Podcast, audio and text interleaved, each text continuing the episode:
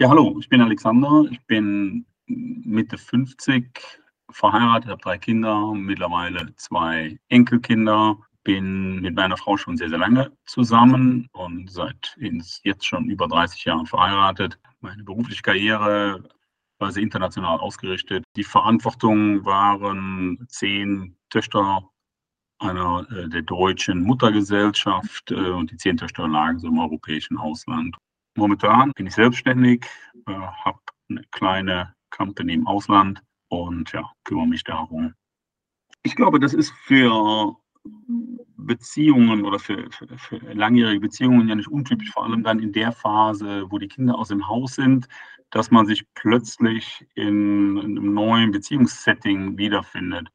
Und in den letzten Jahren erst schleichend äh, hat sich so eine Spannung zwischen mir und meiner Frau aufgebaut und dann in den letzten anderthalb Jahren hat sich das einfach, hat sich diese Spannung erhöht. Und ich selber hatte dann, ja, sagen wir so angefangen vor anderthalb, zwei Jahren ab und zu äh, kleinere Wutanfälle. Das war aber alles sehr, sehr moderat. Da bin ich vielleicht mal lauter geworden. Ich muss dazu sagen, dass das vorher gar nicht gab. Also in den 25 Jahren vorher oder noch länger waren Wutausbrüche generell oder Wutausbrüche meiner Frau gegenüber haben nicht existiert. Und ich habe das anfangs gar nicht so richtig registriert. Es war etwas befremdlich, aber nichts, was mich jetzt zunächst beunruhigt hat, sondern ich habe einfach den Eindruck gehabt, naja, die geht mir jetzt einfach tierisch auf den Keks und habe auch gemerkt, ich weiß mir nicht so zu helfen und äh, bin dann eben mal lauter geworden. Und das hat sich dann so sukzessive gesteigert und im letzten halben Jahr kam es dann vermehrt vor und die Ausbrüche wurden auch heftiger. Und äh, der ausschlaggebende Punkt war dann Anfang April eine Auseinandersetzung, wo ich äh, komplett ausgetickt bin äh, ich habe zwar nichts gegen die Wand geworfen, aber ähm, ich war nicht weit davon entfernt. Und vor allem habe ich mich in einer Art und Weise meiner Frau gegen äh, geäußert, also in der, in der Wortwahl, der Lautstärke, ähm, die wirklich unter, äh, außerhalb jeder Diskussion war. Und es war dann auch so, dass ich 10 Minuten, 15 Minuten später mich selber, mich wirklich gefragt habe, wer das war. Ich wusste nicht, mehr, was mich da äh, geritten hat oder was mich dazu getrieben hat, mich so zu verhalten. Und das hat auch sehr nachgehalten. Also ich habe am einen Tag später, habe ich für mich so aufgeschrieben ein bisschen, was da passiert ist. Und ich glaube, ja, einen weiteren Tag später ähm, habe ich angefangen, im Internet zu suchen, weil ich das Gefühl gewonnen habe, oder in dem Moment das Gefühl hatte, ich brauche jemanden, der mir dabei hilft. Und ähm, habe nach einem Spezialisten gesucht oder habe nach einem Ansprechpartner gesucht oder Informationen gesucht, das, was man eben macht, wenn man dann beginnt zu googeln. Und bin dann relativ schnell, äh, das scheinen die Wutcoaches ganz gut zu machen, dass sie ziemlich weit oben landen, bin ich dann auf die Wutcoaches äh, getroffen und habe mir die Videos, die Erfahrungsberichte habe ich mir angesehen, aber es sind ja auch kleine Tutorials dabei, äh, wo ihre Arbeit beschrieben wird, wo das Thema umrissen wird. Und da habe ich bemerkt, bei den Videos, wo es um das Thema geht, dass, dass ich spürte mich davon angesprochen oder ich fühlte mich verstanden. Das ist am besten ausgedrückt, nämlich, dass äh, meine Wut erstens etwas ist, was normal ist, zweitens etwas ist, was andere auch haben, drittens etwas ist, was man aber ganz gut in den Griff bekommen kann und ähm, es war weder so, dass die Wutcoaches mir versucht haben zu vermitteln, dass sie das alle Heilmittel sind für alles. Das hätte mich äh, skeptisch gemacht. Es hat für mich den Eindruck gemacht, dass sie sich mit der Sache auskennen und dass sie seriös ein Thema sehr speziell behandelt.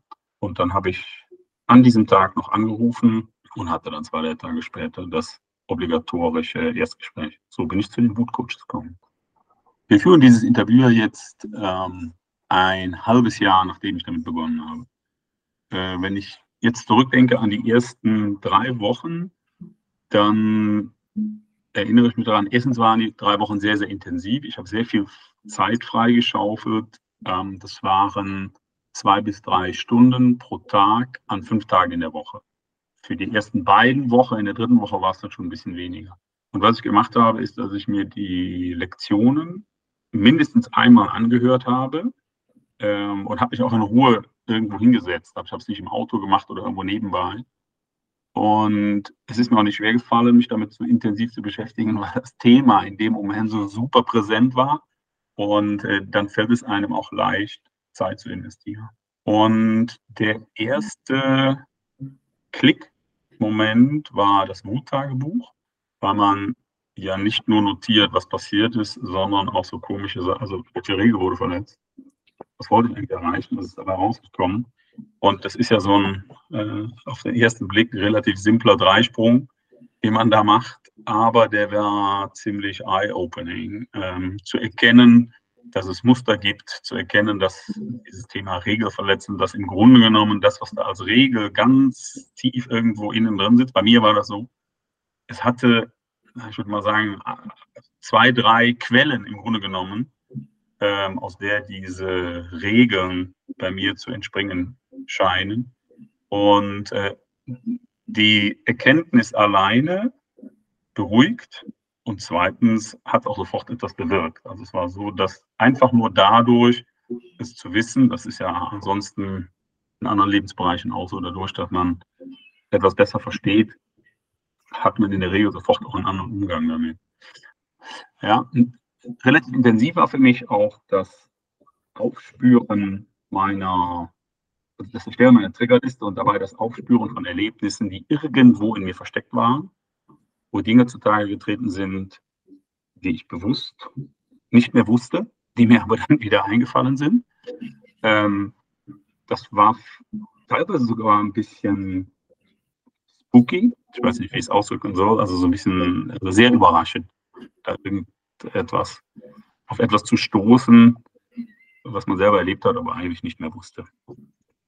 Danach kam das Auflösen. Ja, also äh, von den beiden äh, Methoden, die dann, äh, äh die ich angewendet habe, war die EMDR-Methode, die, die ist auch einfacher, kann man fast überall machen und hat sich auch bei mir so, hat sofort von jetzt auf gleich äh, eine Wirkung gezeigt. Und wenn ich jetzt sage, überall machen, das ist mir tatsächlich auch so gegangen, dass ich das schon mal, ich habe mit dem Auto dann irgendwo angehalten, habe das gemacht oder wenn wir irgendwo in der Gesellschaft waren, bin ich rausgegangen und habe äh, das in einem Nebenraum fünf Minuten gemacht. Und das hat immer gewirkt und ähm, hat auch dazu geführt, ich spreche jetzt von dem Zeitraum, das war so in der dritten Woche, ähm, hat dazu geführt, ähm, dass von da an das Thema Wutausbrüche eigentlich vorbei war. Ich habe äh, zu Beginn also ich spreche jetzt immer noch von dem ersten und zweiten Monat, habe ich an mehreren Live-Calls teilgenommen. Ich habe mich nicht immer zu Wort gemeldet, manchmal habe ich auch nur 15 oder 20 Minuten zugehört. Und äh, auch das hat, äh, fand ich sehr positiv, weil man, auch wenn die, man bekommt einen Einblick, äh, welche Probleme oder wie andere mit dem Problem umgehen. Und äh, es gibt dann zwei Dinge. Manchmal denkt man dann, oh, Gott sei Dank. So schlimm ist es bei mir nicht. Und äh, es kann aber auch mal sein, dass man denkt, mein Gott, ich wünschte, dieses kleine Problem hätte ich auch. Also beides, äh, beides passiert. Aber bei den Live-Calls hatte ich im Vorhinein so ein bisschen Vorbehalte, weil ich mir gedacht habe, das ist dann äh, Striptease äh, vor, vor wildfremden Menschen. Und das war aber gar nicht so, sondern das hat er hat gut getan und hat auch die eigenen Erfahrungen vielleicht nochmal relativiert oder zurechtgerückt. Insgesamt finde ich, dass die Wutcoaches, und das ist egal, ob es Katrin ist oder äh, Melanie ist, Merlin kenne ich nur aus den Videos, das ist ja eine andere Generation, also zumindest fühle ich mich so. Und die Ansprache und die Tatsache, dass alles online in, sagen wir mal, One-Size-Fits-All-Packages rausgeschossen wird, hat anfangs bei mir so ein bisschen ein im Bauch einen Widerstand ausgelöst. Und musste mir dann immer wieder sagen, okay, äh, du musst auch mit der Zeit gehen. Und äh, das hat auch gut funktioniert. Also diese Vorbehalte haben jetzt nicht dazu geführt, dass irgendwie mein, mein Fortschritt dadurch verlangsamt wurde oder ich mich Dingen verschlossen habe. Ich will nämlich nur sagen, so manchmal muss ich mir auch selber einen Schubs geben und sagen, okay, die, so reden die eben oder ja, so macht man das eben heute, damit ich da irgendwie am Ball bleiben konnte. In einem der Calls mit Katrin, der mir besonders in Erinnerung geblieben ist, hat Katrin sehr äh, insistiert äh, und mich darauf hingewiesen, dass ich weitermachen soll, dass ich dranbleiben soll, dass ich Lektionen machen soll und so weiter. Ein bisschen wie eine strenge Lehrerin. Und äh, das fand ich in dem Moment, habe ich mich nicht besonders gut gefühlt. Aber muss ehrlich sagen, vielleicht habe ich es auch gebraucht in dem Moment. Also die, die Strenge hat dann dazu geführt, dass ich mir, was man im Laufe der Zeit nicht immer tut, mir nochmal Zeitfenster eingebaut habe, Zeit eingeplant habe. Und das ist dann oder war für mich nach circa vier Monaten wichtig, um so das Erlernte nochmal zu stabilisieren. Eigentlich ist es ungewöhnlich für Katrin, dass sie da die so, so, streng war, aber wahrscheinlich hat sie gemerkt, dass es nötig ist bei mir, weil ansonsten war, war jeder Kontakt äh, mit den Wutcoaches, egal ob jetzt mit Katrin oder Melanie, äh, war immer erstens super freundlich, sehr, sehr höflich. Und mit Katrin habe ich in den Calls ansonsten auch, wir haben viel gelacht und äh, es hat einfach Spaß gemacht. Es war eine sehr äh, lockere, freundliche, aber trotzdem professionelle Kommunikation. Zu Beginn war es mir, und ich könnte mir vorstellen, dass es anderen auch so geht, ist es einem ein bisschen unangenehm, darüber zu sprechen. Und ähm, ich habe es natürlich, ich habe mit meiner Frau darüber gesprochen und dann auch recht bald mit meinen Kindern. Und dann habe ich es auch mal einem Freund gegenüber erwähnt, immer in Situationen, wo es sich angeboten hat. Und die, die Reaktion war immer positiv, insofern, als das Nachfragen kam, was machst du denn da, äh, worum geht es denn da, was hat das bei dir ausgelöst, was muss man machen, um das zu tun? Also auch das Interesse von anderen zu sagen, ach Mensch, wenn das, wenn das ist so positiv, was du berichtest, ob man, äh, habe auch Interesse bei anderen wecken können, äh, sich mit dem Thema mal zu beschäftigen. Was meine Wut angeht, die Wut ist natürlich immer noch da. Das merke ich auch. Äh, die verschwindet ja nicht, sondern ich kann sie jetzt anders wahrnehmen und ich kann anders damit umgehen. Und wie ich berichtet habe, haben sich meine, haben sich meine Wutausbrüche zu 99 Prozent hatten die damit zu tun, dass in einem Zweiergespräch mit meiner Frau sie bestimmte Knöpfe bei mir gedrückt hat.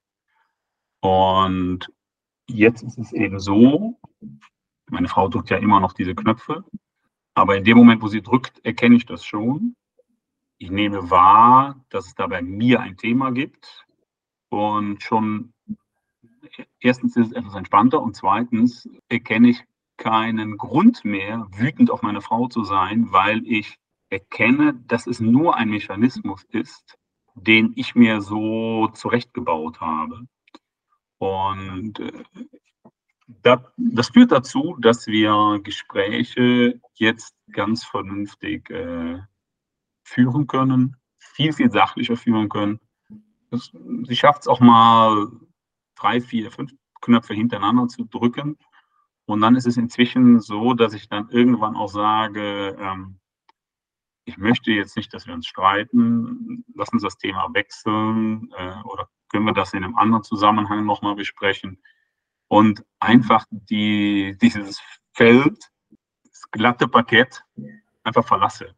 Und äh, das funktioniert. In, also ich will nicht sagen 100 Prozent, aber nahezu 100 Prozent der Gespräche, wo es sonst zu, einem, zu einer Auseinandersetzung gekommen wäre und das hätte sich immer mehr aufgebaut und hochgeschaukelt, das passiert nicht mehr. Also ich finde immer einen Ausgang. Und natürlich inzwischen ist auch so, dass meine Frau mir natürlich auch schon mal die Tür aufhält äh, und es merkt und sagt, ja, ist jetzt vielleicht ein Thema oder sie haben vorher schon gesagt, es könnte sein, dass das, was ich jetzt sage, also so eine Art Vorwarnung kommt und äh, das eben dazu führt, wir haben immer noch viele Auseinandersetzungen, wir haben immer noch viele Meinungsverschiedenheiten, wir müssen immer noch viele Dinge klären, äh, was unsere Beziehung angeht, aber wir können sie jetzt klären. Es ist nicht so, dass vorher durch die Bombe, die hochgeht, äh, der Konflikt ähm, einfach unbehandelt liegen bleibt. Meine Wutausbrüche haben sich im Schwerpunkt ja auf meine Frau gerichtet. Und äh, die hat es selbstverständlich direkt bemerkt, dass sich da etwas verbessert hat. Und äh, das war anfangs äh, sogar fast mit so ein bisschen Überraschung und Brauen hochziehen. Was ist jetzt mit dir los? Bei meinen Kindern, die waren auch nicht direkt betroffen, aber auch die haben dann schon mal eine Bemerkung gemacht. Äh, jetzt sind meine Kinder ja auch nicht mehr zu Hause. Wir sehen uns nur ab und an. Aber dass sich etwas vielleicht zurückhaltender oder nicht so impulsiv war in den Diskussionen, das haben sie durchaus gemerkt, ähm, also positiv angemerkt. Ne? Für mich, der, das merke ich auch in Gesprächen mit, ja, muss ich sagen, mit Männern äh, meines Alters. Es ist so, dass bei Männern gibt es, zumindest aus meiner Generation, gibt es, was Gefühle angeht, nur ein Gefühl, welches akzeptiert wurde. Und das war Wut und Aggression. Also in äh, meiner Jugend, Kinder- und Jugendzeit äh, hatten Männer nun mal so zu sein. Ja? Die, die, durften nicht traurig sein, die durften nicht schwach sein, die durften äh, ansonsten keine Gefühle zeigen, mussten immer äh, die harten Männer sein. Das Einzige, was akzeptiert war, war eben äh, Wut und Aggression. Also akzeptiert in Anführungsstrichen. Das war das, äh, wo eben nicht die Nase gerümpft wurde. Und mein Eindruck ist ein bisschen, dass deshalb auch Wut für jemanden meiner Alterskohorte, meines Geschlechts, Wut so der Kanal ist oder der Trichter ist, äh, wo die Spannungen hinwandern, wenn man keinen Ausweg findet. Und ich habe selber, also ich musste so ein bisschen über meinen Schatten springen, das zu machen. Und das kann ich nur jedem raten. Also je mehr Testosteron im Spiel ist, desto schwieriger ist das, dass man mal über seinen eigenen Schatten springt.